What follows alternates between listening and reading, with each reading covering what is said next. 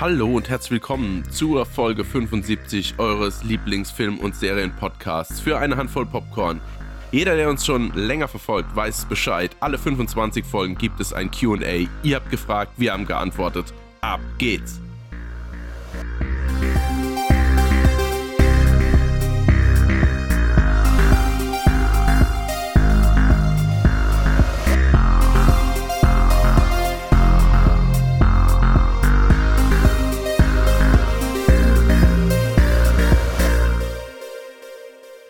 Hallo Hendrik. Hallo Mike.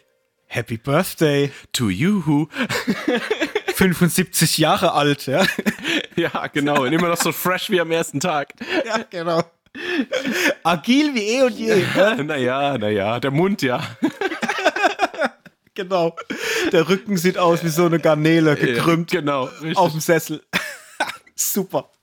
Ja, schön. 75 Folgen. Ey, krass. Ich bin also einmal sehr beeindruckt von uns selber, dass wir seit 75 Folgen Gas geben und jede Woche uns motivieren, äh, immer wieder neues Zeug zu gucken, darüber zu sprechen.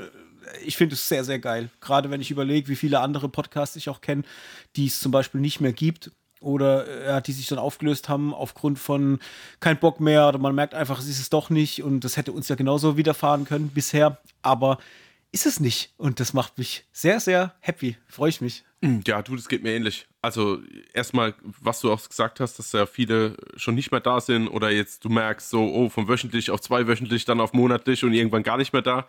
Und ja, ich bin auch, also muss sagen, so ein bisschen Eigenlob, äh, ohne dass es stinkt, äh, finde ich auch, wäre jetzt mal hier angebracht, weil, also ist halt schon cool, dass wir es wirklich wöchentlich geschafft haben. Und da kam ja. ja dann doch schon einiges dazwischen. Also sei es jetzt Arbeit oder, keine Ahnung, irgendwelche Infektionen. Also da kam ja einiges zusammen. ja, ich glaube, schon aus allen Bereichen hier Podcast aufgenommen, liegend aus dem Bett und äh, im Geschäft zwischen ersten und zweiten Meeting und, und, und. Äh, aber du, das ist mit mein Highlight der Woche. Also von daher, das würde ich, ich sag jetzt mal so blauäugig, das will ich niemals missen ja, sehr, sehr geil. Ich freue mich auch schon. Ich bin ja schon, bei mir im Kopf geht es ja immer schon direkt weiter. Ich, ich bin schon so bei, bei, bei Folge 100 und denke mir schon, oh mein Gott, was, was man da Geiles, Großes machen könnte. Da müssen aber hier richtig die Pauken und die Trompeten äh, durchknallen bis zum Geht nimmer.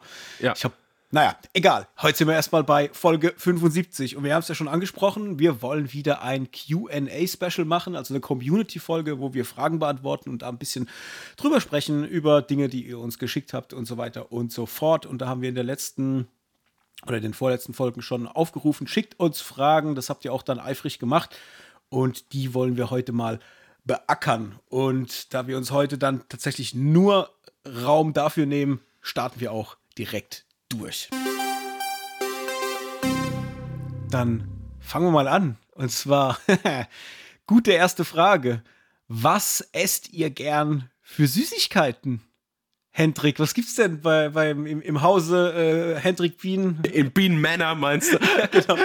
Beans Nest. Beans Nest. Ähm, also da steht ja Süßigkeiten. Das heißt, so Nachos mit Käsesoße und so ist jetzt einfach mal, lasse ich jetzt mal links liegen quasi. ja, und bei, der Käsesoße ist bestimmt auch Zucker drin. ja, aber es ist ja nicht Süßes. Also, ja, ja nee, nee, das, das will ich schon, das will ich schon dann, dann schon entsprechend beantworten, wie es auch gefragt ist. Ähm, ich muss sagen, ah, ich kann Süßes fast alles essen. Fangen wir mal so an. Ich glaube, am wenigsten würde ich mich jetzt stürzen auf irgendwelche Gummibärchen. Sei es jetzt aber mhm. normale Gummibärchen oder irgendwie saure oder mit dieser weißen Schicht drunter oder so. Also ich esse das alles, wenn es da ist, aber es ist nie so, dass ich jetzt aktiv mich drauf stürzen würde. Ich glaube, was so ein Thema ist, ich bin ein absoluter. Gott, jetzt hätte ich fast ein Wort gesagt. da hätte man wahrscheinlich den, den Podcast zensieren müssen und ich wäre direkt in den Knast gegangen. ähm, naja, für jeder, die, die ein bisschen kreativ sind, können sich jetzt gleich denken, was ich sagen wollte. Aber ich bin ein absoluter Freund von ähm, quasi Kinderschokolade. Äh, oh, ja. Äh, keine Werbung, aber ich esse alles gern mit dieser, mit dieser, in Anführungszeichen, Milchschokolade, obwohl das dann natürlich, wie viel Milch da jetzt wirklich drin ist, sei jetzt mal dahingestellt, aber so Kinder-Country, so Geschichten, äh, aber auch äh, ein Kinderriegel oder ein Überraschungsei oder so, oh, das esse ich schon verdammt gern. Und dann bin ich auch, was auch viele nicht nachvollziehen können, vor allen Dingen meine Freunde nicht, äh, ich esse super gern weiße Schokolade. Liebe mhm. ich, auch wenn es ja wirklich keine Schokolade ist, bla bla bla, kommt mir jetzt nicht in den Kommentaren. Das heißt weiße Schokolade, also ist das weiße Schokolade. ähm, das esse ich schon ganz gern, aber ich bin auch mittlerweile, habe ich mich auch so ein bisschen entwickelt. Ich war früher ein absolutes Joghurtkind. Das kommt jetzt gerade so ein bisschen wieder hoch. Also so Fruchtjoghurt-Geschichten. Äh, ähm, und was total blöd ist und total klingt, als wäre ich jetzt voll der Boomer, aber wenn ich irgendwie an einem Bäcker vorbeikomme, nehme ich mir immer irgendwie zwei Kaffeestückchen mit für abends. Irgendwie so eine Apfeltasche oder eine Kirschtasche oder irgendwie so ein, so ein Puddingplunderstück. Ey, da fahre ich richtig ab. Und das abends noch so, so anderthalb Stunden nach dem, nach dem Abendmahl quasi dann, dann noch reingesnackt das gefällt dem Hendrik richtig gut, ja. ja. Das ist ja krass. Das sind so Sachen, die, die ess, kann ich eigentlich nur zum Frühstück essen. Ja, also gerade nee. so ein Plunderstück ist bei mir so typisch äh, zum Kaffee. Nee, ich habe gest, hab gestern tatsächlich im Bett sogar so ein Vanille-Crumble-Teil noch gegessen. Dementsprechend sieht auch das Bett jetzt aus. okay, ja, geil. Ja. Bei mir, äh, boah ich differenziere. Wenn ich ins Kino gehe, dann ist es Popcorn. Das esse ich eigentlich immer. Aber auch nur im Kino. Zu Hause ist Popcorn bei mir sehr selten. Ähm, dafür esse ich, wenn es, also meine allerliebste Süßigkeit ist wahrscheinlich Eiscreme. Also ich liebe einfach Eiscreme. Ich, ich kann dann einen 500 Gramm Becher einfach mal wegputzen bei einem Film. Mhm. Manchmal äh, habe ich auch einen 2500 Gramm Becher vor mir stehen. Den esse ich da nicht leer, aber er ist sehr, sehr, ja, äh, fast ausgelöffelt, sage ich mal so. Okay. Also es ist krass. Also ich bin eine Eiscreme-Vernichtungsmaschine. Das geht richtig gut bei mir. Umso schlimmer ist es, dass aktuell gerade in den Eisdielen so extreme Preise aufgerufen werden für Eis. Äh, da der tränen mir nicht nur die Augen, sondern auch öfters dann der Geldbeutel. Aber ja, Eiscreme auf jeden Fall. Und ansonsten, ja, gerne Schokolade. Ich bin auch ein großer Freund von heller Schokolade, also weiße Schokolade mag ich lieber als klassische, richtige äh, Schokolade. Mhm. Ich bin aber auch ein großer Freund von diesen ganzen Kinderprodukten. Also Überraschungsei finde ich total geil, vor allem wenn es aus dem Kühlschrank kommt. Mhm. Äh, ich stehe extrem auf Schokobons, auch wenn sie aus dem Kühlschrank kommen. Oh yeah. Und vor allem die weißen. Oh yeah. kennst du, Achtung kurz, kennst du Kinder Bueno White? Nee. Oh, ey, okay. Okay. okay. Ja. Punkt. ich lasse es einfach hier, ich lasse es einfach hier so stehen im Raum jetzt. Und äh, was ich sogar jetzt gerade im Kühlschrank liegen, liegen habe, was auch ganz geil ist, Puffreis mit weißer Schokolade ummantelt. Okay, kenne ich noch nicht. Also Puffreis mit voll mit Schokolade ist jetzt nicht mhm. so mein, mein Ding. Also einfach, weil es meistens zu viel Puffreis ist. Ich, mhm. Bei mir müsste dann der Schokoladenanteil einfach größer sein. Also mehr so ein Kindercountry. ja. Aber ich bin schon bei dir, ja. Sorry. Ja, Kinder Country übrigens auch sehr geil, wenn es aus dem Kühlschrank kommt. Mhm. Lieb ich auch sehr. Deswegen, ja, würde ich sagen, ja, so alles von Kinder finde ich sehr geil. Also wir machen keine Werbung hier, nee. nur schon mal so als Information. Aber Ferrero, wenn ihr Lust habt, gell, hallo. ja, wir, wir wären offen ja, ne? für Kooperationen. genau. Einfach mal bei uns auf den Link drücken, da gibt es irgendwo so ein Kooperationsfeld, ja, da genau. kann man alles eintragen. Bereit für eine süße Kooperation. Ja, aber doch Eiscreme. Also ich glaube, wenn ich mich für eine einzige Sache entscheiden müsste, also es war jetzt nicht die Frage, was es nur für eine, eine Sache ist, aber wenn es eine wäre, dann würde ich für den Rest meines Lebens nur noch Eiscreme essen wollen. Ich liebe es einfach. Mhm. Ja. Okay. Jo. Ja. Gut. Dann nächste Frage. Ja, bin ich dran, oder? Mhm. Äh, ich öffne. Äh, welcher ist euer Lieblingsfilmkomponist und Regisseur? Also natürlich uh. auch ist jeweils die weibliche Version gemeint. Ja, innen. Innen. Ähm, mhm. Und außen. ja, sorry. Dumm, dumm. Ja, tss, genau. Äh, oh Gott. Äh, boah. Regisseur. Ich glaube, ganz plump Quentin Tarantino. Muss ich sagen. Weil es gibt so viele tolle Regisseure, die so viele tolle, unfassbar gute Filme gemacht haben. Auch früher, also ich rede jetzt mal von wirklich Klassikern, die ältere bis hin jetzt zu den neuen Sachen. Aber wenn ich überlege, wer mich am meisten abholt von der Art, wie er inszeniert, von dem, was er erzählen will, auch von der Art, wie er die Dinge auch optisch inszeniert und, und wie der Vibe ist, der dann auf mich überspringt, ist es, glaube ich, Quentin Tarantino, weil ich es unglaublich schätze, wie er ähm, Versatzstücke bereits vorhandener Filme oder, oder vorhandener Regisseure nimmt und, und die in ein neues Licht rückt und Dinge zueinander bringt, die dann unfassbar gut funktionieren. Und ich bin eh ein großer Fan, was, was die Sampling-Kultur betrifft, also auch im musikalischen Bereich.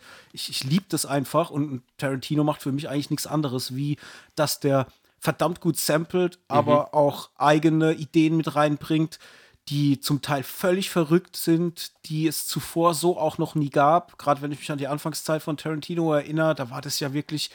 Äh, alle wollten mit ihm arbeiten, weil es sowas einfach zuvor noch nicht gab. Und ich glaube, für mich, für meine Generation ist Quentin Tarantino, glaube ich, wirklich mein Lieblingsregisseur. Und bei der Filmmusik kann ich mich gar nicht entscheiden. Also, das sind ganz viele Menschen, die ich schätze und, und die ich gern höre. Hm, vielleicht jetzt modernstes Beispiel ist vielleicht Ludwig Göransson, der ähm, jetzt auch für The Mandalorian zum Beispiel die Musik beigesteuert hat. Ähm, das finde ich großartig. Also, da muss ich sagen, gerade dieses Mandalorian-Theme, da, das könnte ich hoch und runter hören. Das ist so eingängig und so toll einfach geschrieben. Ähm, das mag ich dann doch schon, schon arg gern. Und ich finde auch, dass der eine ganz tolle Art hat, wie er Musik äh, modern komponiert. Also es ist jetzt, der hat zwar auch viele klassische Elemente mit drin, weil ja auch Streichinstrumente und so, so weiter, also so, so ganz klassische Themen halt bei ihm auch bedient werden, aber die Art, wie er es dann modern umsetzt, finde ich schon sehr, sehr cool. Mag ich sehr, sehr gern jetzt von, der, von den moderneren. Und natürlich gibt es auch ein paar ältere. Ich mag Giorgio Moroder sehr gerne. Den kennen viele vielleicht eher so aus der Disco- und Popmusik der 80er und 90er. Der hat aber auch eine ganze Weile Filmmusik geschrieben. Äh, der hat zum Beispiel für Top Gun Musik gemacht. Der hat für Scarface äh, Musik gemacht, Flashdance und so Sachen. Äh, oder die unendliche Geschichte. Da hat er auch mitgeschrieben und produziert für das Neverending Story-Thema. Ähm, finde ich auch großartig. Liebe ich über alles. Also ich finde, das ist ein ganz, ganz toller Künstler. Ich finde Bill Conti sehr, sehr geil. Der hat äh, den äh, Rocky-Score geschrieben, zum Beispiel. Der Rocky-Score ist zum Beispiel mein persönlicher Lieblings-Soundtrack aller Zeiten, glaube ich. Also ich finde gerade dieser erste Teil und, und der Soundtrack dazu, der ist so unfassbar gut geschrieben. Gerade auch dieses typische Rocky-Theme, das geht ja wirklich von Fanfaren über Disco, über klassisches 70er, ein bisschen Funk. Das ist so geil immer wieder adaptiert bzw. interpretiert. Da finde ich, hat Bill Conti schon richtig einen abgelassen und das, ich liebe das immer wieder mir anzuhören und gut, so Sachen wie Ennio Morricone ist natürlich auch riesengroß, liebe ich auch, gerade so Spiel mir das Lied vom Tod, ähm, so diese alten Western-Dinger, die finde ich auch immer großartig. Habe ich sogar auf Schallplatte hier, die habe ich mir irgendwann vor ein paar Jahren mal auf Vinyl dann zugelegt, bin sehr stolz drauf, dass ich die in meinem Regal stehen habe, weil das halt so für mich so Evergreens sind, die immer wieder gehen, aber das wären jetzt mal, ich weiß, es war jetzt einer, war nur gefragt, aber das wären so vier, die mir jetzt spontan vielleicht eingefallen wären, so auf hm. die Schnelle. Ja. Ja, also bei mir ist es tatsächlich auch relativ schwer, mich da auf einen zu einigen. Weil das Problem ist, dass es halt immer so eine Entwicklung gibt. Wenn wir jetzt mal bei, bei Kommunist bleiben, ist bei mir, glaube ich, der erste, der mir direkt eingefallen ist, aber auch einfach, weil er es geschafft hat, irgendwie meine komplette Jugend, also Kindheit und Jugend irgendwie mit Musik zu untermalen. Ähm, muss ich ganz klar John Williams nennen, weil der ist für mhm. mich der, der die großen Themen irgendwie auf den Tisch gebracht hat. Also sagen wir jetzt irgendwie Star Wars, Indiana Jones, Jurassic Park das sind halt alles Geschichten, keine Ahnung, das sind Themen und äh, also Themen, Themes in dem Sinn, die mir halt nie wieder aus dem Kopf gehen.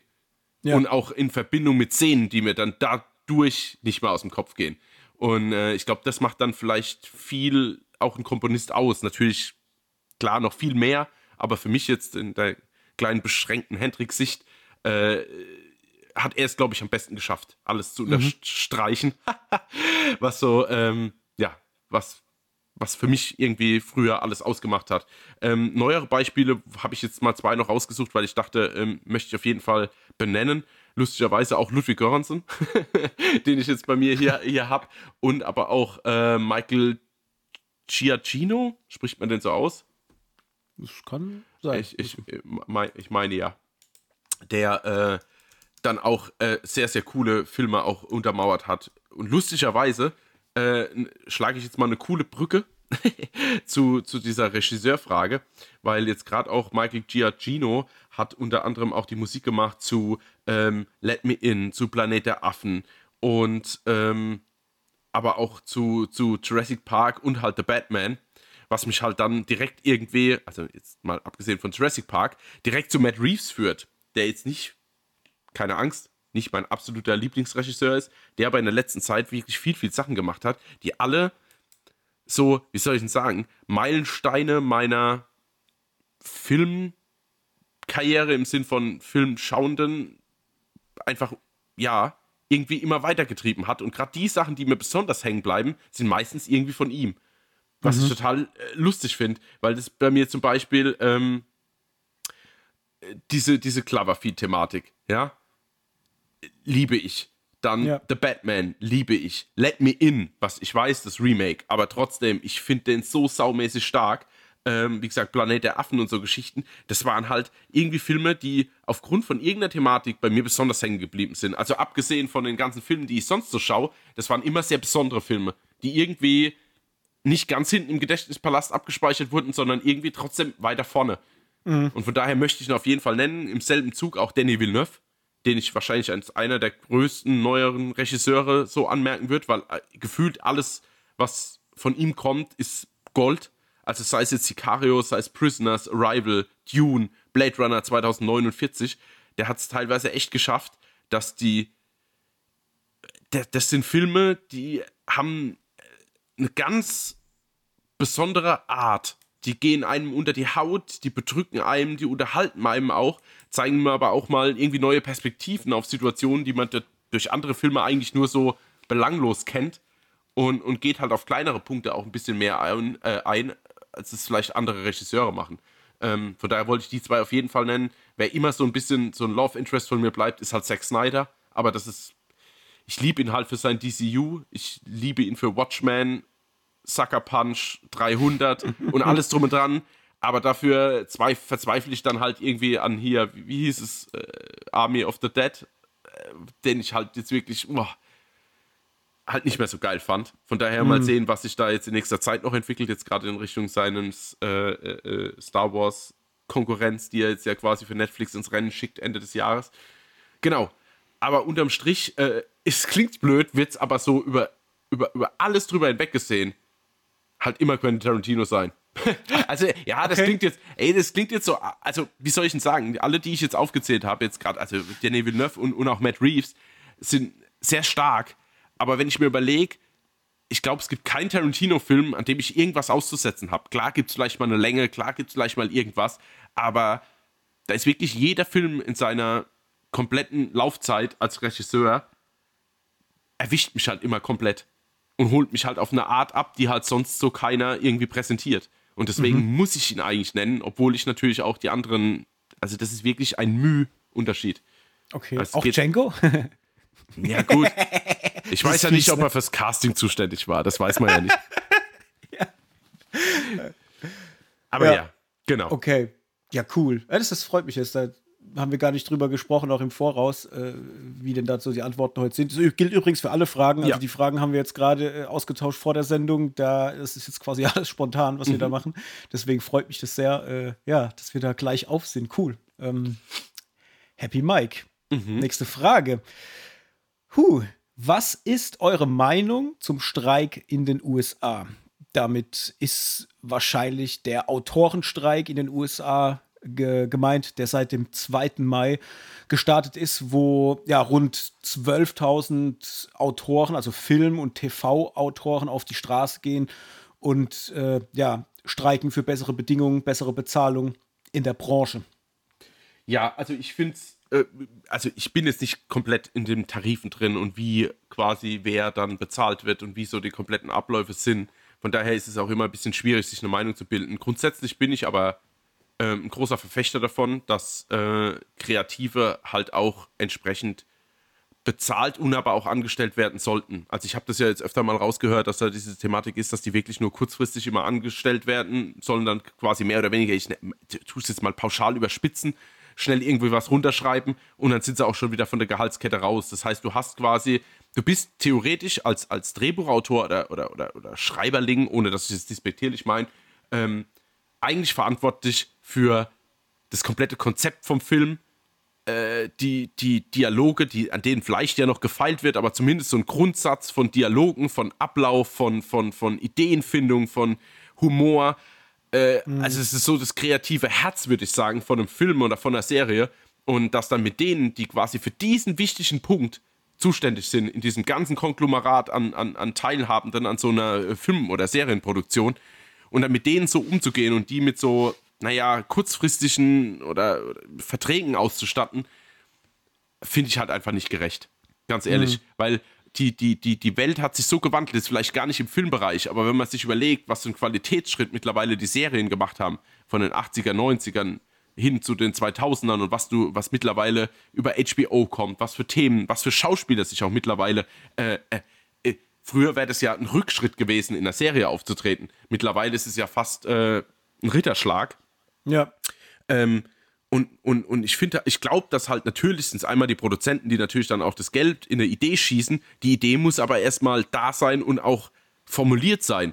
Und von daher denke ich wieder, was für einen großen Anteil haben denn diese, diese, diese Skripter in, in Amerika oder auf der ganzen Welt? Und ähm, da sollte man echt ein Hauptaugenmerk drauf legen. Und ich finde es auch wichtig, dass viele Stars äh, auch auf, mit auf die Straße gegangen sind bei den, bei den Streiks, ähm, weil ich es schön finde, dass die, die immer bezahlt werden, die viel zu hoch bezahlt werden aus meiner Sicht, äh, trotzdem auf die Straße gehen und, und wissen eigentlich, ich hoffe es mal, ich, ich sage das jetzt recht blauäugig, ähm, ihre Kollegen in Anführungszeichen zu unterstützen, weil sie wissen, dass sie beide voneinander abhängig sind. Ja, es ist, also prinzipiell finde ich, dass jede Art von kreativer Arbeit viel zu schlecht bezahlt wird. In allen Bereichen. Mhm. Es ist egal, wo man hinguckt. Das seien es jetzt Autoren, äh, seien es Illustratoren, seien es irgendwelche Skripter, dies, das, also überall, wo kreative Arbeit äh, besteht, finde ich, herrscht generell eine sehr, sehr geringe Wertschätzung. Da finde ich, ist schon mal ein generelles Problem in unserer Gesellschaft, ähm, dass man denkt, das ist nichts wert anscheinend oder das ist nur äh, gering was wert. Ja? Mhm. Man darf halt nicht vergessen, da sitzen Menschen da und unabhängig davon, wie schnell oder wie langsam sie sind, um dir eine Geschichte zu schreiben, sorgen die dafür, dass nachher eine Geschichte erzählt ist und dann erzählt auch wird in Bildern, die dich im Idealfall dein ganzes Leben lang begleiten wird, weil sie entweder so fantastisch ist, dass du halt eine Staffel immer wieder guckst oder ein Film kommt, der sich bei dir einbrennt und zum besten Film deines Lebens wird. Das sind alles Möglichkeiten, die sind ja gegeben. Und da steckt halt, finde ich, sehr viel im Idealfall Talent halt drin, äh, welches auch entsprechend bezahlt werden soll. Und deswegen finde ich das ein, einige, also eigentlich nur richtig, dass man auf die Straße geht und sagt so nicht, auch äh, mit dem Hintergrund der ähm, KI-Thematik, die ja momentan auch aufgeworfen wird. Also sprich, dass es dann auch Möglichkeiten gibt, dass eine KI vielleicht eine Geschichte schreibt, indem man sie mit Algorith äh, durch den Algorithmus von irgendeinem Programm jagt. Beispielsweise nehmen wir jetzt mal Netflix als Beispiel, für Leute, die das vielleicht nicht wissen. Da kann man ja letztendlich das Sehverhalten von Leuten auslesen. Man sieht, wer guckt was, wie, wer bewertet was, wie oft oder wie lang wird etwas geguckt jetzt in, in, der, in der Laufzeit, also sprich, wie viele Stunden hocken die Leute da und gucken irgendwie was. Und da, aus diesen ganzen Informationen, die du daraus filtern kannst, hast du ja nachher schon einen, ja, einen relativ klaren Blick dafür, was Leute sehen wollen und was nicht. Und wenn man dann so eine KI füttert und sagt dann, hey, hier sind die Netflix Top 5 der letzten zwölf Monate, schreib mal aus dem, was jetzt in den zwölf Monaten auf der 1 war, äh, eine neue Geschichte, dies, das. Das ist jetzt natürlich alles sehr vereinfacht erklärt, wie ich es gerade mache. Ähm, und dann schreibt dir eine KI eine Story und dann drehst du das halt zack schnell ab. Typisch Template, wie man es halt schon oft auch bei uns im Podcast gehört hat, wenn halt mal wieder so Content produziert wird. Klar hast du dann auf die Schnelle relativ günstig was produziert, aber es ist halt meiner Meinung nach niemals vergleichbar mit dem, was jemand sich ausgedacht hat, weil eine Maschine meiner Meinung nach einfach die Emotionen da nicht reinpacken kann, die es vielleicht auch ein Schreiber äh, kann oder wie es vielleicht auch durch glückliche Zufälle passiert. Ich meine, wie oft ist es so, dass du da sitzt und schreibst was oder produzierst was und es, es sind diese Happy Accidents, die man sagt, es passiert irgendwas und dann kommt man doch auf eine andere Idee und äh, alle diese Dinge alle Variablen, die hast du nachher halt so nicht mehr mit drin. Und deswegen finde ich einmal dieses KI-Thema äh, halt sehr, sehr schwierig, aber halt auch, ja, ist wichtig, dass die Leute auf der Straße sind und sagen, ey, das funktioniert so nicht. Wir sind echte Menschen, wir schreiben echte Geschichten und dafür wollen wir halt auch echtes Geld bekommen. Mhm. Und zwar so, dass wir leben können. Ja, äh, das ist ja auch das, was du sagst, wenn du da irgendwie am Hasseln bist und schreibst halt irgendeinen Kram, ähm, und zwar halt auf die Schnelle, damit du irgendwie deine Miete bezahlen kannst. Das ist ja auch nicht das Leben, was ein Kreativer eigentlich leben will. Weißt du, das ist, mhm. ich meine, ich, wir hatten es ja auch schon mal drüber, äh, beziehungsweise im Hintergrund, äh, wo wir auch schon mit Menschen gesprochen haben, die für äh, Netflix halt vielleicht auch schon äh, Stories geschrieben haben, die dann gesagt haben, ja, abseits von den größeren Sachen, wie wenn man Netflix kommt, produzieren sie halt aber auch für ARD oder für ZDF oder ja, schreiben dafür genau. Geschichten, weil das so äh, Daily Business ist, damit sie halt über die Runden kommen. Das bezahlt ja? die Miete quasi, ja, ja. Ja, genau. Und das sind halt Sachen, da denke ich mir, ey, gebt den Leuten einfach das, was ihnen zusteht. Mhm. Bezahlt mhm. die richtig. Aber da muss meiner Meinung nach auch eine Wertschätzung stattfinden, auch äh, in der kompletten, also in der kompletten Branche, mhm. aber auch komplett bis in die Wohnzimmer auf die Sessel, wo die Leute sitzen. Das heißt, man muss sich bewusst sein, wenn ich ins Kino gehe, es kostet Geld, das Geld, was ich da ausgebe, kommt halt aber auch am Ende dahin, wo halt die Leute sitzen, die es brauchen. Auch wenn es, wir hatten es ja auch schon in vielen Folgen darüber, momentan echt krasse Preise sind, die man im Kino zum Beispiel auch zahlt. Aber das ist halt eine Situation, die muss man halt einfach, da muss man schauen, wie, wie sich das in der Zukunft halt einfach äh, gestalten lässt, dass es halt gesund äh, läuft, auch finanziell. Ähm, und ich denke halt auch, dass die Zuschauer oder die Menschen, die die auch konsumieren, halt einfach sich klar machen müssen, dass bei all dem, was man macht, halt auch irgendwie eine Wertschätzung stattfinden muss. Also ich, wenn wir wieder kurz auf das Thema Content kommen, es ist so schnell, dass Dinge zur Seite gewischt werden, man guckt es nicht, äh, nö, das gefällt, ist Kacke weg damit, ja. Wir reden ja auch oft über Dinge, die uns nicht gefallen und sagen, hey, vielleicht guckt ihr da besser nicht rein, weil da könnt ihr euch die Zeit schenken, dies, das. Aber nichtsdestotrotz waren ja Menschen am Werk, die das produziert haben, die ein Projekt gestartet haben und die da sehr viel Mühe mit, äh, mit hatten, ja. Und diese, diese Wertschätzung, die darf halt meiner Meinung nach nicht verloren gehen. Ich meine, ich rede oft über Filme und sage, da war Kacke, das hat mir nicht gefallen, aber ich habe trotzdem immer noch das Bewusstsein, dass das jemand gemacht hat und dass zumindest mal eine Wertschätzung insoweit stattfindet, die haben es versucht. Ja? Und dieses schnelle Wegwischen von Content oder von, von Inhalten, die als Content abgetan werden, ich glaube, das ist halt auch so ein Problem in der Gesellschaft aktuell, mhm. dass man halt einfach denkt, alles kostet wenig, man kriegt es schnell zur Verfügung und deswegen ist es wenig wert, da kommt ja schnell das nächste. Und dieses immer schneller, es muss immer schneller produziert werden und immer schneller auf die Plattform kommen. Ich glaube, das ist auch ein großer Teil des Problems, was da noch mit drin hängt in Bezug auch auf die Bezahlung. Mhm. So, war jetzt äh, viel ausgeholt, aber ja, ich denke halt einfach, vielleicht ist noch weniger ist mehr mal so ein Standpunkt, den man vielleicht mal wieder vertreten könnte. Ne? So im Sinne von, ich muss nicht jede Woche drei neue Serien auf den Markt hauen. Es vielleicht weniger gute Inhalte, aber das hängt halt auch mit dem Konsumenten zusammen. Genau. Deswegen schwierige Kiste. Ich glaube, da kann man eine ganze Sendung mitfüllen äh, mit der Thematik. So, dann, was haben wir als nächstes? Bin ich? Bist du? Das habe ich schon äh, Nee, ich bin, ich bin, du ich bist? bin, ich bin, okay. ja, ja. Äh, was muss ein Film erreichen, damit ihr mal wieder eine 5-Sterne-Bewertung vergebt? Und was war eure letzte 5-Sterne-Bewertung und warum gab es genau dafür die volle Punktzahl? was ist? Ja, das ist so eine harte Frage. Echt? Ja, bei mir schon. Echt? Okay. Äh, okay, puh. Also, ich, ich arbeite die Frage mal systematisch ab. Was muss ein Film erreichen? Er muss erreichen, dass er mich berührt in irgendeiner Form. Das heißt, ähm, das kann ein Film zum Beispiel schaffen, in dem ich was sehe, was ich zuvor noch nie gesehen habe. Also wenn es der Regisseur schafft, einen Stoff zu machen, der mir irgendwas zeigt, was ich so noch nie gesehen habe und, und dann auch noch gut ist im Idealfall, dann ist es schon mal ein sehr, sehr guter Pluspunkt, der mich vielleicht dazu bringt, auch den nachher entsprechend stärker zu bewerten. Äh, be bewerten. Ähm, und es sind halt es müssen halt Filme sein, die mit mir irgendwas machen, die irgendwas in mir erzeugen. Ich muss dann irgendwie besonders traurig sein oder muss weinen oder muss lachen, dass, dass ich Tränen habe in den Augen vor Lachen oder dass ich vielleicht auch ein paar Tage drüber nachdenke. Manchmal gibt es Filme, die erscheinen mir erstmal gar nicht so stark, aber dann denke ich irgendwie drei, vier, fünf Tage nach und am fünften Tag merke ich dann, ich denke immer noch über diesen Film nach und eigentlich dachte ich, der wäre nicht so gut. Und dann sind fünf Tage rum und ich habe ihn immer noch im Kopf, wie zum Beispiel bei The Innocence. Das war so ein Film, dem habe ich, glaube ich, dreieinhalb gegeben damals. Und wenn ich den heute noch mal gucken würde, was ich lange wahrscheinlich vor mir herschieben werde, weil er echt in die Magengrube fährt, ich glaube, den würde ich heute eher mit vier bis viereinhalb bewerten, vom Feeling her, weil der mit mir nachträglich noch so viel gemacht hat. Ähm, deswegen, ja, wie gesagt, muss mich ein Film, er muss mich innerlich irgendwie erreichen, er muss was mit mir machen, er muss irgendwas in mir auslösen und mir Dinge zeigen, die vielleicht vorher so noch nicht passiert sind. Und dann stehen die Chancen sehr, sehr gut. Und die letzte Bewertung, die ich abgegeben habe für einen Fünf-Sterne-Film, ist sehr, sehr schwierig. Also ich habe jetzt gerade mal meine Letterbox aufgemacht und das sind eigentlich nur Filme, die alt sind. Also ich habe schon lange keinen aktuellen Film mehr bewertet mit, mit fünf Sternen. Vier und viereinhalb kommt schon öfters mal vor. Da gucke ich gleich noch mal, während du gleich äh, drüber redest, was bei mir so der letzte vier oder viereinhalb Film war.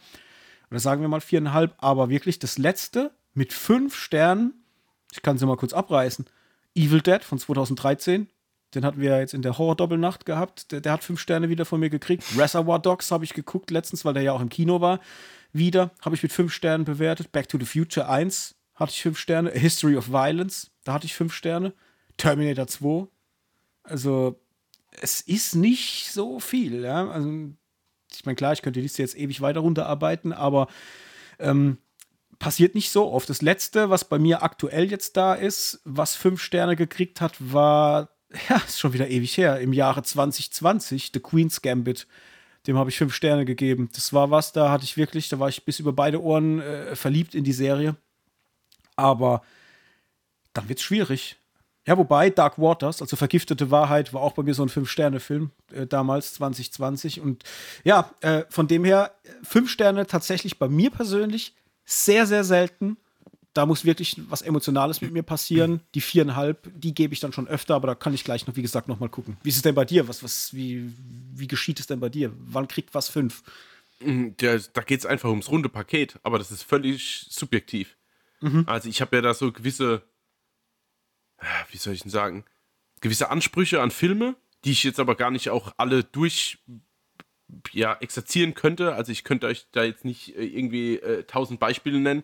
Bei mir ist es, glaube ich, einfach nur die Mischung aus großen Bildern, unterhaltsamer Action, vielleicht äh, sympathische Charaktere, die miteinander zu tun haben, so gut wie keine negativen Vorfälle, ähm, passende äh, Musikuntermalung, die am besten noch die eine oder andere Szene auf so einen ja, Spot hebt, dass ich sage, boah, Match made in heaven. Und genau, also von daher ist es für mich eigentlich schwer zu beschreiben, jetzt an was es liegt.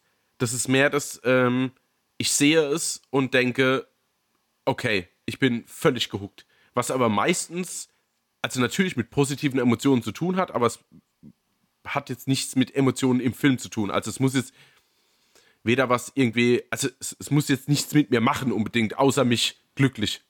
mhm. Ja. Sagen wir es mal so. Und, und das steht wirklich auf glücklich, weil ich glaube, jetzt ein besonders gutes Drama wird bei mir wahrscheinlich keine fünf Sterne holen. Mhm. Weil ich dann immer noch traurig wäre und das will ich nach dem Film nicht. Ja. Ja, also beim Fünf-Sterne-Film nicht. Der muss bei mir, der muss mich aus der Realität ziehen und dann so, dass ich eigentlich alles links und rum, links und rechts vergesse und die zwei Stunden in dem Film drin bin und am liebsten denken würde, oh, da wäre ich jetzt gern dabei. Und nicht als Schauspieler, sondern einfach nur in der Geschichte. Ja, ja. Und ähm, ich habe jetzt mal durchgeguckt, ich kann ja Gott sei Dank hier mal sortieren nach besten äh, Bewertungen. Und sind bei mir auch tatsächlich nur ältere Filme. Also die meisten, also der aktuellste Film ist, glaube ich, Avengers 1. Den ich habe.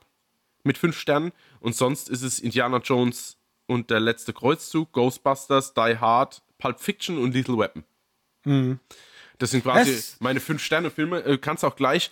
Ähm, ich will bloß darauf raus ich glaube, es gibt einen Grund, warum es nicht viel neuere Filme schaffen und nicht unbedingt, weil sie so äh, schlechter sind irgendwie. Also es gibt viele viereinhalb Sterne Filme, die wahrscheinlich auch fünf Sterne Filme wären.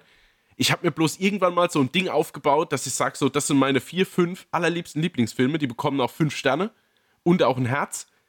Und auch wenn der Film, zum Beispiel ein neuerer Film, überhaupt nichts, weder ein Action- oder Abenteuer oder irgendwas Film ist, muss er sich trotzdem, wenn er die fünf Sterne will, irgendwie noch auseinandersetzen mit den älteren Filmen. Und da mhm. schafft es irgendwie keiner oder ich traue mich da nicht zu sagen, ja, doch, du ja.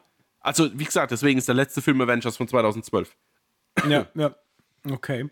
Ich habe es gerade geguckt, so, also viereinhalb gibt es dann doch schon ein bisschen öfters bei mir. Zuletzt jetzt Across the mhm. Spider-Verse. Mhm, habe ich das auch. war ja. so viereinhalb. Dann hatte ich Beef, diese Netflix-Serie, die hatte ich auch mit viereinhalb, die fand ich großartig. Dinner in America hatte ich viereinhalb. Äh, Blond, diese Marilyn Monroe-Kiste, da, da war ich auch bei viereinhalb, die hat mich gut mitgenommen. Nope war auch so einer, den ich mit viereinhalb bewertet habe. So krass, ja, okay. Und Everything Everywhere All at Once war bei mir auch so ein viereinhalb Ding. Und dann wird es schon wieder dünner, weil es dann wieder ältere Filme oder Klassiker sind. Mhm. Ja, ich habe das aber auch. Ich habe jetzt hier auch Across the Sky. Ah, äh, äh, Dune. Ja, Dune noch. Dune, ja. ja. Äh, ich habe auch Across the Spider-Verse, Into the Spider-Verse. Äh, tatsächlich nach dem Rewatch Guardians of the Galaxy 1, dem habe ich hier viereinhalb Sterne gegeben. Dann sowas wie She Said, The Batman, Kevin allein zu Hause, ähm, The Matrix, Dune, Shawshank Redemption, Terminator 2, Back to the Future. Das sind bei mir so knapp an den fünf Sternen vorbei. Ich glaube, damit ist die Frage beantwortet, mhm. ne? Ich hoffe es, ja. So gut es geht, natürlich. Ist, immer, ist ja nicht immer so ganz einfach, ja. Dann, oh, äh, jetzt wird's spannend. das ist gut. Ich bin, ich bin gespannt. Achtung. Ein Regisseur eurer Wahl ruft an und will einen Film machen. Ihr müsst das Genre bestimmen, eine kurze Storyline stricken und zwei oder drei Hauptactor benennen. Wie sähe das aus? oh je. Also, das ist jetzt wirklich spontan, deswegen schieße ich es jetzt auch direkt mal raus. Es ist auch ein bisschen easy Pick, weil wir schon ein paar Mal darüber hatten, aber es würde ich echt gern sehen. Ähm, ein Prequel zu Tangerine und Lemon mit beiden äh, Darstellern, also Brian Terry Henry und äh, Aaron Taylor Johnson. Regie entweder Edgar Wright oder Quentin Tarantino. Achso, der ruft mich ja an, gell? Egal, ich kann ja ersetzen. Ich sag ja, danke, dass du mich angerufen hast, aber ich würde gerne einen anderen Regisseur einsetzen. Was war noch die Frage? Jetzt habe ich Actor, habe Story, also ich will auf jeden Fall den, äh, wie hieß der Job? Äh, nein. Peru-Job? Wie hieß denn das nochmal? Ach, also der Bolivien-Job. Bolivien-Job, genau. Den würde ich gern sehen und wie gesagt, entweder einer von den beiden ähm, Regisseuren. Okay. Das wäre so mein, ich glaube, das wäre mein absoluter Wunschfilm jetzt erstmal. Ja, ja, ja, da wäre ich auch am Start. Den Bolivien-Job, da hätte ich richtig Bock. Ja. Ich hoffe, da, ich hoffe, das wird noch, äh, ja, ich hoffe, sowas wird, ver, wird verwirklicht. Also mhm. Also ich, das wäre so cool. Vor allem, weil ja auch beide jetzt mittlerweile auch so ein bisschen Spotlight haben. Mhm. Also die, sprich, die, man kennt ja, die mittlerweile. auch schon Zugpferde halt auch für so einen Film. Ja, definitiv. Auch. Ja, äh, bei mir, puh, also, puh. Ich glaube, ich fände es geil, wenn Craig Sala, also S. Craig mhm. Sala, das ist der Mensch, der Bone Tomahawk oder Prawl in Cell Block 99 gemacht hat, äh, wenn der einen Cop-Thriller machen würde, so in den 70er, 80ern, weil der ja auch so ein bisschen Grindhouse-Style ähm, hat, äh, auch bei mhm. Prawl in Cell Block 99, also so ein Cop-Thriller, ähm, wo es vielleicht darum geht, dass zwei Polizisten einen krassen äh, Killer einer, der, der Frauen abschlachtet oder sowas. So, so, so, was halt früher in den 70ern halt immer so Style war in den Filmen. So ein Mörder. Und gespielt werden die von Taron Egerton und ähm, oh, wie heißt er? Kyle Gellner. Den würde ich es voll zutrauen. Einmal, weil ein Taron Egerton, glaube ich, die passende Optik auch hat, wenn er so mit so ein bisschen Oberlippenschnauzer und so, dem würde ich es voll zutrauen. Kyle Gellner, finde ich, ist maßlos unterschätzt, was der kann. Also ich finde den ganz großartig und das merkst du vor allem in Dinner in America, dass der emotional dir was über die Augen äh, transportieren kann, dass der dich richtig vereinnahmen kann und dem fehlt einfach nur noch der, der richtige Stoff. Und ich glaube, die beiden in so einem Film von, von S. Craig Sala, der das aber auch so ein bisschen hart macht, so ein bisschen so, so grindhausig, brutal und dann noch in diesem 70er, 80er Setting mit so ein bisschen Grindhouse-Style oh, ich glaube, das wäre fett. Bin ich, bin ich bei dir? Ich dachte bloß, den Film gibt's schon, bis du gesagt hast, irgendwie Frauenmörder und dann war ich raus. hast du Dragged Across Concrete geschaut? Den habe ich nämlich nee. auch noch nicht geschaut. Der ist nämlich von S. Craig Saller, ist quasi ein Krimi-Thriller über zwei abgehalfterte Cops, dargestellt von Vince Vaughn und Mel Gibson. Ach was? Ja, echt? ja, deswegen. Netflix-Film ist es, glaube ich. Ich bin mir gar nicht das sicher. Ah, nee, nicht mehr Netflix, der war nur auf Netflix. Von 2018. Deswegen dachte ich, bis zu dem Zeitpunkt dachte ich, ja, okay, warte mal, Mike, den gibt's schon. Alter, ist das krass? Ja. Äh, weil ich, ich, ich höre gerade zum ersten Mal, dass es diesen Film. Wie, Track, Tracked, Tracked Across Concrete. Concrete. Ja. Boah, das muss, ich muss den heute Abend gucken. Wie geil. Aber ja, gut, der geht aber 2 Stunden 19 oder so, gell? Also, Egal. Nee, 2 Stunden 39. Deswegen habe ich den ein bisschen vor mir hergeschoben. Aber das Ach, ist so ein richtig krass. Abge, abgerockter Krimi Mhm. Ja. Ja, ich sehe es gerade hier, Mel Gibson, Vince Vaughn, dann auch wieder Jennifer Carpenter, Don ja. Johnson. Ja, ja, genau, da geht, da geht auch richtig was. Also nicht nur, nicht nur die, Michael J. White ist am Stissel, Laurie Holton, geht was. Boah, okay. Krass. Ey, da, da, da strahlen gerade meine Augen. Ja, weil, siehst du mal. Oh, das ist ja verrückt. Udo Kier lese ich hier auch gerade noch. Alter Ja, ja, Schwede. genau. Ja, ja, ich weiß. Und auch hier Thomas Kretschmann und so. Ja. Boah. Ja, Okay, deswegen, ey, ich klar. fand das so lustig, wie du es erzählst, und dann sagst du auf einmal Frauenmörder oder sowas. Und ich dachte, ah ja, okay, schade, dann jetzt nicht mehr. sonst, sonst hätte ich ihn für dich da. Ja, okay, also äh, da, da hätte ich Bock drauf. Also Ja. da, das wäre, das fände ich geil, weil ich mag äh, den Regisseur und ich denke Mhm. mir jedes Mal, gib dem mal Geld in die Hand. Der soll mal was Größeres, Geiles machen, weil ich glaube, der, also der hat echt was drauf, so Mhm. was, was Filme machen betrifft und äh, der haut ja auch mal einen vor den Latz. Also, Ja. Und vor allen Dingen hat er auch das irgendwie, scheinbar ist er so überzeugend, dass er halt auch große Stars in Filme holt, wo man sie eigentlich nie gesehen hätte. Also jetzt, ich denke mal an Kurt Russell, das wäre mir niemals eingefallen, dass er in Bone Tomahawk mitspielt. Und er ist ja auch nicht der Ja. Einzige. Ich meine, da spielen ja noch mehr mit, die man einfach kennt. Genauso wie ein Vince Vaughn zu überzeugen und sagen, hey, willst du nicht in Brawl in Cell Block 99 mitspielen und so mit den Fäusten mal richtig ein Auto auseinandernehmen, weißt du? Also so, ich meine, du, du musst ja erstmal die Leute dazu bringen, so. Und ähm, ja, aber scheinbar hat dann Vince Vaughn auch ein bisschen Narren gefressen. Also ich bin mal gespannt, wie er so performt als zwielichtiger Cop, weil ich habe den ja auch Ja. noch nicht gesehen, den Film. Okay, ja, doch, der ist es bei mir direkt schon eingeloggt. Das muss ich mir reinziehen. Ich bin, bin gespannt. Ja, ich auch. Gut, nächste. Ja, äh, das hattest du gerade gefragt, gell? Ja. Ist, ist das richtig? Gut, dann kommen wir doch zur nächsten Frage. Und die ist relativ kurz, aber auch gar nicht so einfach zu beantworten. Die beste Streaming-Plattform. Oh, wow, wow, wow, wow. Uh. Ho. Das ist schwer. Ich würde sagen, das hängt ein bisschen am Sehverhalten ab, weil wenn du jetzt sagen würdest, du guckst am liebsten Serien, dann glaube ich, ist Netflix nach wie vor ganz cool, weil die halt extrem viel Zeug raushauen, jetzt mal unabhängig von der Qualität, aber im Serienbereich, glaube ich, sind die relativ stark. Also ich persönlich, wenn ich meine eigene Lieblingsplattform benennen müsste, äh, zumindest mal jetzt vom ersten Impuls her, würde ich sagen, entweder Sky, also Wow, oder ähm, Disney Plus wahrscheinlich. Es ist lustig, dass du das sagst. ähm, ja. Bei Disney Plus durch den Zuwachs von Star ist es halt so, dass die auch so ältere Sachen Mhm. mit drin haben und da immer wieder neue Sachen dazukommen, die halt so vom, Rund, vom Rundumschlag ziemlich cool sind. Und weil halt Disney mittlerweile halt auch viele Marken unter sich hat, kommt halt einfach viel direkt äh, dann auf die Plattform. Deswegen finde ich die tatsächlich ganz gut. Und bei Sky beziehungsweise äh, Wow ist es so, dass die halt äh, ja, interessante Sachen sch- schon sehr schnell kriegen. Mhm. Oder jetzt auch so HBO-Sachen oder jetzt zuletzt hier dieses The Idol, weißt du, so Sachen, das haben die halt schon relativ schnell da bei den modernen Sachen und da ist das ganz cool. Weil ich meine, Amazon ist auch nicht schlecht, äh, wenn man auch ältere Sachen gucken will. Apple TV Plus finde ich cool, weil die eine sehr gute Qualität haben äh, im Stream. Äh, das hatten wir ja letztens, hatten wir hier geguckt, ähm, auf der Suche nach dem goldenen Kind und den haben die zum Beispiel in 4K, aber du kannst den in 4K nicht kaufen. Nirgendwo, auch nicht auf Scheibe. Und das dacht, da dachte ich mir halt auch, ey, wie krass ist es denn, dass die das halt bereitstellen. Ähm, deswegen hat jeder so ein bisschen seine Eigenheiten, die ihn dann interessant machen. Aber ich glaube, um jetzt äh, die Frage abzuschließen, ich glaube, bei mir wäre so der Kampf zwischen Disney Plus und Sky. Und wahrscheinlich wäre ich bei Disney Plus ein bisschen mehr. Gerade so ganz knapp an, so an Kopf an Kopf. Ja, ist lustig, dass du das sagst, weil tatsächlich waren das auch die ersten zwei, an die ich gedacht habe. Ähm, weil ich einfach vom, vom Rundum-Ding, weil du hast ja schon ganz, ganz gut gesagt, du hast für Netflix hast du relativ viel Serien, aber auch relativ viel einfach nur Content. Also die haben einfach irgendwie den falschen Weg eingeschlagen aus meiner, aus meiner Sicht. Amazon ist mir immer, da gehe ich als letztes irgendwie drauf. Maximal, wenn es irgendwie 99ers Angebote gibt oder irgendwie durch die Presse geht, ey, wie bei Creed 3, der ist ab sofort irgendwie bei Prime, dann schaue ich mir den dort an. Aber das ist jetzt nicht mein Go-To-Streaming-Dienst. Ähm, Apple ist bei mir das Problem, also eigentlich nicht das Problem, die haben halt den, den, den qualitativ hochwertigsten Content, würde ich sagen, aber du musst ihn halt selbst finden.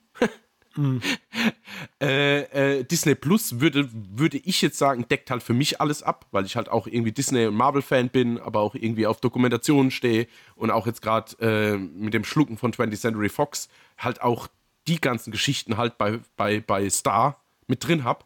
Von daher ist es, glaube ich, das rundeste Paket. Aber wenn ich jetzt mal ganz nach dem gehen würde, wenn ich quasi den Fernseher anschalte und auf meinen Home-Button drücke von der Fernbedienung, ja, und dann meine ganzen Streaming-Dienste alle aufpoppen, die ich ja tatsächlich fast alle habe, ist mein erster Klick immer auf YouTube. Das ist mein Pick. Okay. Es klingt jetzt total bescheuert, aber das ist echt. Äh, ich ziehe so viel aus YouTube, und sei es jetzt nur Kritiken, kurze Videos, was Lustiges. Ähm, also mein, mein, mein Unterhaltungs-Streaming-Dienst unter der Woche, wenn ich mich nicht irgendwie auf einen Podcast, auf eine Sendung oder mich bis ganz bis, also vorbereite oder mich ganz besonders auf einen Film freue, ist das meine Abendunterhaltung. Von daher muss ich eigentlich YouTube sagen. Okay. Ja, ich weiß, hat jetzt niemand dran gedacht. Unverhofft kommt oft. ja, genau. Richtig. Okay, dann aber die nächste Frage. Oh je, oh je, oh je. Ähm, Ja, die ist ja auch einfach beantwortet. nee, nee, nee. Anders als du jetzt denkst. Stelle sie. wer von euch hat das größere Filmwissen? Ja, definitiv du. Würde ich jetzt Was, mal echt? sagen. Ja, ja, Echt? ja. Ja, würde ich jetzt sagen. Und das ist jetzt nicht mal, dass ich jetzt hier einen Märtyrer mache und sage, bevor wir uns in die Haare kriegen, weil ich will den Podcast weitermachen, sage ich einfach du, sondern ähm, ich glaube, du kannst dir Sachen einfach viel besser merken. Und deswegen ist es Wissen, was gespeichert ist. Ich bräuchte so eine ohne Limit-Pille, dann könnte ich vielleicht auf mehr zurückgreifen, das weiß ich jetzt gar nicht. Aber bei mir ist es einfach so, dass ich mich halt so an vieles nicht erinnern kann. Wenn du jetzt irgendwelche Zitate aus, rausschwurbelst aus irgendwelchen Filmen von 1982, die du aber schon seit zwölf Jahren nicht mehr gesehen hast, kannst aber jeden Satz eins zu eins nachvollziehen. Das ist jetzt nicht unbedingt Filmwissen, das weiß ich jetzt auch. Ja, ja. Aber es ist trotzdem für mich unter die Kategorie, bei dir bleibt da einfach mehr hängen. Und es ist nicht, weil ich, weil ich irgendwie die Filme nicht so akzeptiere oder nicht für so wichtig er- erhalte, dass ich Kapazitäten dafür freigebe im Kopf, sondern wenn es wirklich, wenn es nur so okay für mich war, rutscht da halt viel, viel durch. Von daher, was bei dir, glaube ich, noch tatsächlich eher hängen bleibt. Und daher denke ich, dass dein, dein, dein Wissenskosmos Kosmos einfach da ein bisschen größer ist. Ja, vielleicht hängt es auch damit zusammen, ich, also ich weiß von mir selber, dass ich ein auditiver Typ bin. Das heißt, ich lerne zum Beispiel durch Hören sehr viel. Also ich bin, war nie der Typ, der zu Hause gehockt war und hat für die Schule gelernt. Mir hat es gereicht, im Unterricht einfach zuzuhören. Ja, das also kann ich aber, das war bei mir auch so. Ich habe noch nie was gelernt. Also, er ist so ehrlich. Wenn es mir der Lehrer nicht beigebracht hat, dann konnte ich es halt auch nicht so, quasi. Äh, deswegen funktioniert bei mir halt Hören verdammt gut und das noch in der Kombination mit Sehen, da bleibt einfach verdammt viel hängen. Und ich, ja, vielleicht liegt es auch daran, dass ich irgendwie einfach ein Spleen für sowas habe. Aber ich spiele aber, also einmal Dankeschön, weil das, Mhm. das hätte ja ich jetzt überhaupt nicht ge gedacht, dass es so von dir kommt. Aber ich spiele es auch zurück. äh, ich finde ganz oft, wenn wir reden und uns über Sachen unterhalten, gerade wenn es auch um Namen von Regisseuren und so Sachen geht, da habe ich es aber auch so im Gegenzug. Dann haust du manchmal die Namen raus und ich denke mir, Alter, ich, ich hätte jetzt gerade, ich hätte es niemals greifbar gehabt, vor allem wenn es kleinere Regisseure sind. Da finde ich, hast du wiederum Stärken, äh, weil mir das ganz oft fehlt äh, oder abhanden gekommen ist, dass mir dann so Sachen nicht auffallen. Oder wenn wir jetzt über irgendwelche Filme und ihre Effekte reden oder meinetwegen durch, uns mit Stunts und auseinandersetzen und dann haust du auch manchmal so einen Namen von irgendeinem Stuntman raus oder irgendwas, wo ich denke, Alter, woher hat er das jetzt? Also, das sind, das sind so Dinge, die sind da bei mir zum Beispiel auch. Die sind alle einfach ausgedacht und hoffe, dass du es nicht kontrollierst. nee, Spaß. Ähm, ne, deswegen finde ich, äh, gerade jetzt, wenn, wenn wir auch dann uns über Filme unterhalten oder wenn es dann auch für irgendwelche Sendungen oder jetzt hier für den Podcast ist, habe ich das Gefühl, dass sich das verdammt gut ergänzt. Also das so, weißt du so, wenn, wenn der eine dann gerade an den Punkt kommt, wo er dann es nicht mehr weiß, dann kann der andere immer gut anknüpfen. Man findet immer zusammen, sodass es nachher eine schöne runde Sache ergibt. Und das mag ich dann doch sehr gern. Deswegen würde ich oder hätte ich jetzt tatsächlich, um als Antwort auf die Frage nochmal zurückzukommen, äh, ich hätte da jetzt tatsächlich gar nicht A oder B sagen können. Ich hätte gesagt, irgendwie ist es so die Mischung aus beidem, weil ich mich selber auch gar nicht so empfinde, dass ich groß was weiß. So. also, Ja, aber das ist ist, halt immer. Ist halt immer schwierig, weißt du, wenn, wenn es so Teil deines Lebens ist, dann empfindest du das ja jetzt nicht irgendwie als außerordentlich oder so, weil es ist halt so dein, deine Normalität. Also Genau. für mich ist das einfach normal, wenn du mich fragst, äh, keine Ahnung, was äh, Bill Murray in Die Geister, die ich rief, gesagt hat, als er am Tisch saß, dann äh, ja, weiß ich das halt wahrscheinlich. Und weil es halt einfach Teil meines Alltags ist letztendlich. Ja. Aber gut, ähm, dann haben wir doch damit die Frage auch beantwortet und kommen zur letzten Frage. Die darfst du vorlesen. Ich freue mich, weil das ist vielleicht auch nicht, äh, ist eine humorvolle Frage. Ja. Schauen wir mal. Äh, letzte Frage, obwohl ich jetzt noch kurz anmerken muss, äh, Ja. wir haben da jetzt eine schöne Lösung gefunden für die vorletzte Frage. Es freut mich extrem, weil ich glaube, das macht es auch aus, warum das bei uns einfach so gut läuft, dass wir uns einfach da perfekt ergänzen. Im, ja, Punkt. So, Mhm. Ja. Das ist kurz so emotional. Nee, alles gut. Ähm, letzte Frage. Äh, macht ihr auch Single-Aufrufe? Männlich, 30, sucht Frau, wohne in der Südpfalz. ja, also wir sind natürlich die Letzten, die der Liebe im Weg stehen wollen. Also wenn es da wirklich Filmfans gibt aus der Südpfalz, Männlein wie Weiblein und wir können was Gutes für euch tun, schreibt uns eine News. Genau. Einfach mal eine Nachricht reinschreiben, irgendwie. Äh, wir, wir, wir verknüpfen gerne die liebenden Filmfans untereinander. Also männlich 30 sucht Frau und wohnt in der Südpfalz. Wenn es da draußen Damen gibt, die gern Filme gucken, die noch zu haben sind, äh, meldet euch bei uns auf Instagram oder wo wir, wir leiten dann weiter. Ja, genau. Und wenn es genug werden, machen wir vielleicht so eine Kuppelshow draus irgendwie für eine Handvoll uh. Tinder-Dates oder sowas. für eine Handvoll Herzplatte. Ja, genau, für eine Handvoll Herzen. Die neue Show mit Mike und Hendrik. Kommt vorbei, sucht die Liebe, findet den Film. Ach Gott, herrlich, wundervoll. Ach, schön. Alright, dann haben wir es für heute, mit den Fragen zumindest. Also wir haben noch etliche mehr gekriegt, aber wir haben entschieden, dass wir die ähm, aufbewahren für die nächste QA-Folge. Und äh, sind dann für heute quasi raus. Und ihr dürft euch freuen auf die nächste Folge, Folge 76. Da werden wir nämlich unter anderem über Indiana Jones sprechen. Da äh, freuen wir uns schon sehr. Und ja, bis dahin würde ich sagen, danke für die vielen Fragen, die ihr uns geschickt habt. Es macht sehr viel Spaß. Dann machen wir das nächste Mal bei Folge 100 dann nochmal äh, eine schöne große QA-Kiste auf. Oder vielleicht was anderes, was uns Verrücktes einfällt. Mal gucken, also bei so einer 100, da hätte ja, ich dann ich glaub, schon Bock. Das ist schon äh, mehr wie ein QA dann. Vielleicht setzen wir uns, vielleicht mieten wir uns einen Kinosaal, setzen uns auf die Bühne und die ganze Community kann kommen und kann uns vor Ort live Fragen stellen. Bam! Oh yeah! Meet das and ja. fucking greet. naja, mal sehen, keine Ahnung, war jetzt nur kein Druck, gell? Ich will jetzt nicht irgendwie bei Instagram lesen, das müsst ihr jetzt machen. ja, da fällt uns schon was ein. Das sind wir ja Gott sei Dank äh, kreativ, mhm. wenn es um äh, ja, große Festivitäten geht. genau. Und uns in den Fokus zu rücken. ja, genau. It's me. Ja, ja genau. Schaut mich an. Gut, noch was äh, Gehaltvolles zu erwähnen, Hendrik, oder sind wir raus? Bei gehaltvoll darfst du mich nicht ansprechen. Das okay. ist mal raus. Alles klar. Dann, ja, wie gesagt, bis zur nächsten Folge. Habt eine schöne Zeit, schaut viel Filme und wir hören uns. Macht's gut. Ciao, ciao. Ciao.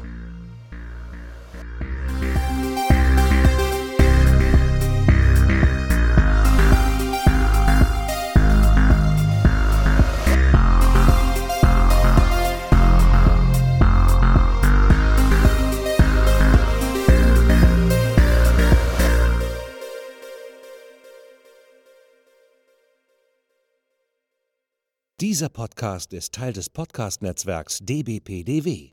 Die besten Podcasts der Welt.